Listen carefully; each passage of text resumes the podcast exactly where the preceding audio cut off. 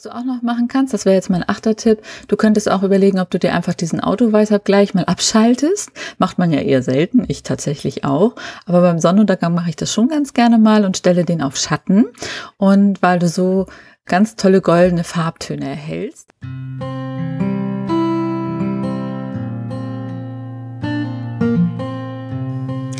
Willkommen zum Podcast Fotografier dich glücklich. Ich bin Birte Scheel, bin seit Jahren als Fotografin tätig und freue mich auf eine gemeinsame Zeit mit dir.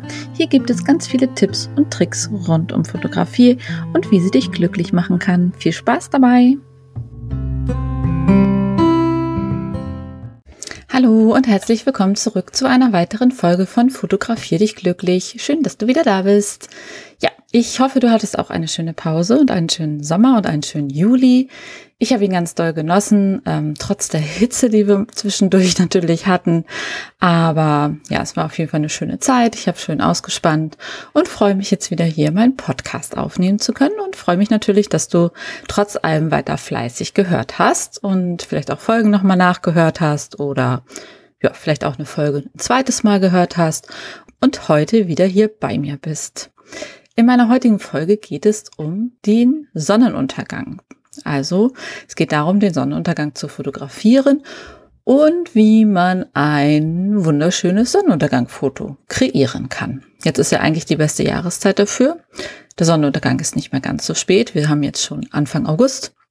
Das heißt, die Sonne geht so, ich glaube, roundabout 21 Uhr unter, vielleicht auch schon etwas früher wir müssen nicht mehr so spät losfahren, zum Beispiel an die, an, an die Nordsee oder so oder auf einen Berg oder ja, wo auch immer wir einen Sonnenuntergang fotografieren möchten oder einen Sonnenaufgang.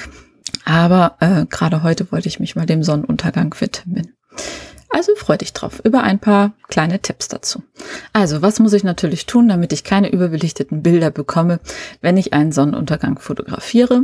Ja, bestimmt haben das schon ganz viele ähm, auch schon mal erlebt. Sie wollen den Sonnenuntergang fotografieren, aber haben ein total helles, überbelichtetes Bild. Und ja, von dem Sonnenuntergang und den tollen Farben ist eigentlich irgendwie gerade mal gar nichts zu sehen. Also mein erster Tipp hierbei, äh, belichte deine Bilder unter. Das ist eigentlich ganz wichtig, gerade bei den Sonnenuntergängen, ähm, dass du immer eine leichte Unterbelichtung hast. Ähm, das kannst du in den Kameras auch ähm, entsprechend einstellen. Da gibt es eine Möglichkeit zu sagen, okay, ähm, ich möchte die Einstellung so lassen, aber ich möchte etwas dunkler fotografieren. Das lässt die Farben einfach kräftiger und klarer aussehen und die ganze Szene wird dann meistens einfach so ein bisschen dramatischer und ähm, ja schöner und nicht so flach. Genau, du hast einfach auch schon so ein bisschen mehr Kontraste entsprechend drin. Du kannst das Ganze natürlich auch einfach im manuellen Modus machen. Dann äh, kannst du einfach eine kürzere Verschlussgeschwindigkeit aufnehmen. Also musst du einfach mal ein bisschen rumprobieren, dass du das Bild halt dunkler äh, aufnimmst. Genau. Ähm, mein zweiter Tipp dafür ist auf jeden Fall, versuch äh, irgendwas in den Vordergrund auch zu nehmen. Also ich finde immer so, das beste Rezept für einen guten Sonnenuntergang ist irgendwie, wenn man irgendein interessantes Objekt äh, entweder im Sonnenuntergang hat oder halt im Vordergrund. Also zum Beispiel eine Seebrücke oder ähm, vielleicht manchmal auch ein Schiff oder eine Boje oder Steine. Du kannst ja auch, gerade in Dänemark zum Beispiel liegen überall ganz viele flache Steine. Ähm, ich habe mal ein Sonnenuntergangsfoto gemacht. Ähm, da habe ich halt einfach Steine übereinander gestapelt und dahinter war dann entsprechend der Sonnenuntergang. Habe ich sogar mal einen Preis mitgewonnen. Ähm, ist schon ganz, ganz lange her. Also du kannst ja auch ein Vordergrund so ein bisschen selber basteln oder du baust eine Sandburg und nimmst das als Vordergrund oder du kannst einfach was mitbringen und nimmst das in den Vordergrund. Dadurch wirkt das Bild einfach nochmal ganz, ganz anders und es gibt so eine, ja, so eine Tiefe einfach von der ganzen Szene, was einfach optimaler wirkt. Mein dritter Tipp dabei ist, ähm, dass du auf jeden Fall die Horizontlinie möglichst nicht in die Mitte des Fotos setzt. Also man neigt ja natürlich dazu, dann zu sagen, okay, den Horizont nehme ich genau in die Mitte. Das ist übrigens noch mal ein anderer Tipp. Achte bitte immer darauf, dass der Horizont gerade ist. Wenn du ihn nicht gerade fotografiert hast, kannst du das natürlich auch im Nachgang noch mal in Lightroom ändern. Aber ansonsten würde ich immer so ein bisschen die Drittelregel da anwenden und entweder die Horizontlinie auf der oberen Drittellinie haben oder den, die Horizontlinie ähm, auf der unteren, auf dem unteren Drittel haben. Genau. ähm, also bei dem einen hast du mehr, wenn du zum Beispiel am Meer bist, mehr von dem Wasser zu sehen und bei dem anderen hast du mehr noch vom Himmel zu sehen. Es kommt natürlich auch immer so ein bisschen drauf an, was für ein Sonnenuntergang ist das. Ein extrem farbenreicher Sonnenuntergang oder ein klassischer Sonnenuntergang, wo alles in einer Farbe ist, mit Wolken oder ohne. Also genau, schau da einfach, dass du diese, den Horizont nicht unbedingt in die Mitte des Fotos platzierst.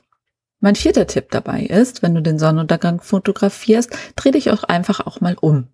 Äh, man neigt immer dazu, immer nur Richtung Sonne zu gucken, aber manchmal äh, bekommt man wunderschöne Fotos, wenn man auch mal hinter sich schaut oder seitlich schaut, also von der Sonne wegschaut, weil oft sind da wunderschöne Pastellfarben zu sehen und ja, verpasst uns einfach wirklich die schönsten Szenen teilweise, wenn du immer nur Richtung Sonne schaust. Also dreh dich auch mal um, schau dir die Landschaft auch mal hinter dir an, werd dir der auch noch mal bewusst und ähm, fotografier vielleicht auch noch mal hinter dir. Ach so, was ich noch vergessen habe, ich würde beim Sonnenuntergang immer ein Stativ benutzen ja, also nehmt euch ein Stativ oder es kann ja auch einfach nur der Kamerarucksack sein oder eine Tasche, wo ihr die Kamera raufstellt. Generell finde ich, sollte man recht tief gehen mit, ähm, mit der Kamera, um die Bilder zu machen. Genau, damit man einfach so eine wunderschöne Bildtiefe auch erreicht. Mein fünfter Tipp ist, auf jeden Fall den richtigen Kameramodus natürlich zu nehmen, mit der richtigen Belichtungszeit ja, wenn die Sonne noch am Himmel steht, dann kannst du auch zum Beispiel im Zeitautomatikmodus fotografieren. Da stellst du dann einfach nur die Blende ein, ähm, zum Beispiel auf F11 oder F16 und die Kamera wählt die Belichtungszeit einfach automatisch. Gerade so am Anfang ist das so ein bisschen einfacher. Also bei Canon ist es der AV-Modus. Genau, bei Nikon ist es, glaube ich, der A-Modus, aber bin ich mir jetzt nicht ganz sicher. Da müsstet ihr einfach nochmal aus, nochmal nachschauen. Und sobald die Sonne aber untergegangen ist, würde ich auf den manuellen Modus schalten und ähm, wegen den Lichtverhältnissen entsprechend eine längere Belichtungszeit wählen. Das kriegt die Kamera dann eigentlich meistens nicht mehr automatisch hin. Hier würde ich das dann das Ganze so handhaben, wie ich das, ich meine, in Folge 14 beschrieben habe, ähm, über die Nachtfotografie. Sonst hör gerne nochmal in Folge 14 rein. Da erzähle ich auch ganz viel über die Nachtfotografie. Und wenn die Sonne untergegangen ist, dann kannst du das eigentlich anwenden, was ich dort erzählt habe, was Kameraeinstellungen angeht. Genau, aber solange die Sonne noch zu sehen ist, kannst du auch super gut im AV-Modus fotografieren. Wichtig ist natürlich auch, dass du eine geschlossene Blende hast, damit du viel scharf hast. Aber auch hier kannst du mit der Blende natürlich mal spielen, dass du den Vordergrund unscharf hast oder dass du den Hintergrund unscharf hast und den Vordergrund scharf und, und, und. Also ähm, genau, schau einfach, was dir da gefällt. Mein sechster Tipp bei dem Ganzen ist, bleib ein bisschen länger. Denn ja, der Himmel wird gewöhnlich ungefähr 20 Minuten nachdem die Sonne unter dem Horizont abgetaucht ist, noch einmal so mit Farben aufgehellt. Ich weiß nicht, du hast das mit Sicherheit schon mal gesehen, vielleicht nicht bewusst. Ähm, das sieht auch immer noch mal ganz, ganz toll aus. Und viele verpassen einfach diesen, ja, diesen zweiten Sonnenuntergang. Und manchmal ist der noch viel, viel schöner als der erste. Also gerne, wenn die Sonne untergegangen ist, noch ein bisschen verweilen, äh, noch mal ein bisschen spielen mit Bildern und ähm, dann vielleicht noch mal schauen, wie dieser Himmel nochmal so aufgeleuchtet wird von der nicht mehr vorhandenen Sonne. Es sieht immer ganz, ganz toll aus. Mein siebter Tipp ist, wenn du einen Sonnenuntergang fotografierst, könntest du zum Beispiel dir auch überlegen, ob du ja Silhouetten im Vordergrund irgendwie inszenierst. Das kann ein Mensch sein, der sich einfach lustig hinstellt oder auch nicht lustig hinstellt. Es kann natürlich auch ein Tier sein. Ähm, es können Steine sein ja, es kann auch ein Baum sein zum Beispiel. Also manchmal hat man Glück, dass da irgendwo an der Küstenlinie ein Baum steht, über den man hinweg äh, den Sonnenuntergang fotografieren kann. Also einfach mal ein bisschen mit offenen Augen durch die Weltgeschichte laufen und mal schauen, ob du vielleicht irgendwie auch eine Silhouette machen kannst, weil das ist natürlich das Schöne das, was da angestrahlt wird von der Sonne, erscheint dann in deinem Bild natürlich komplett in Schwarz. Und so kann man eigentlich auch noch mal ganz, ganz tolle Bilder machen. Also eine Person oder ein Objekt oder wie auch immer. Auf jeden Fall ist diese Silhouette im Vordergrund dann schwarz und dahinter ist dann halt dein korrekt belichteter Sonnenuntergang. Was du auch noch machen kannst, das wäre jetzt mein achter Tipp, du könntest auch überlegen, ob du dir einfach diesen Autoweißabgleich mal abschaltest. Macht man ja eher selten, ich tatsächlich auch. Aber beim Sonnenuntergang mache ich das schon ganz gerne mal und stelle den auf Schatten. Und weil du so ganz tolle goldene Farbtöne erhältst, wenn du zum Beispiel normalerweise einen eher langweiligen Sonnenuntergang hast. Du kannst es auch mal ein bisschen rumspielen, du kannst auch mal auf äh, die anderen Modi stellen und einfach mal gucken, wie die Farben sich dann in der Kamera anpassen. Auch da kann man einfach mal was ausprobieren. Das bringt auch total viel Spaß. Ein Sonnenuntergang ist ja meistens nicht innerhalb von zwei Minuten vorbei und deswegen ist es eigentlich immer eine ganz gute Sache, um einfach mal seine Kamera so ein bisschen kennenzulernen und einfach mal so verschiedene Modi auszuprobieren und zu testen. Mein neunter Tipp dabei wäre, entweder am Handy oder an der Kamera, du kannst auch gerne ein HDR machen. Das ist natürlich auch nochmal besonders spannend, weil du dann den Vordergrund nochmal korrekt beleuchtest.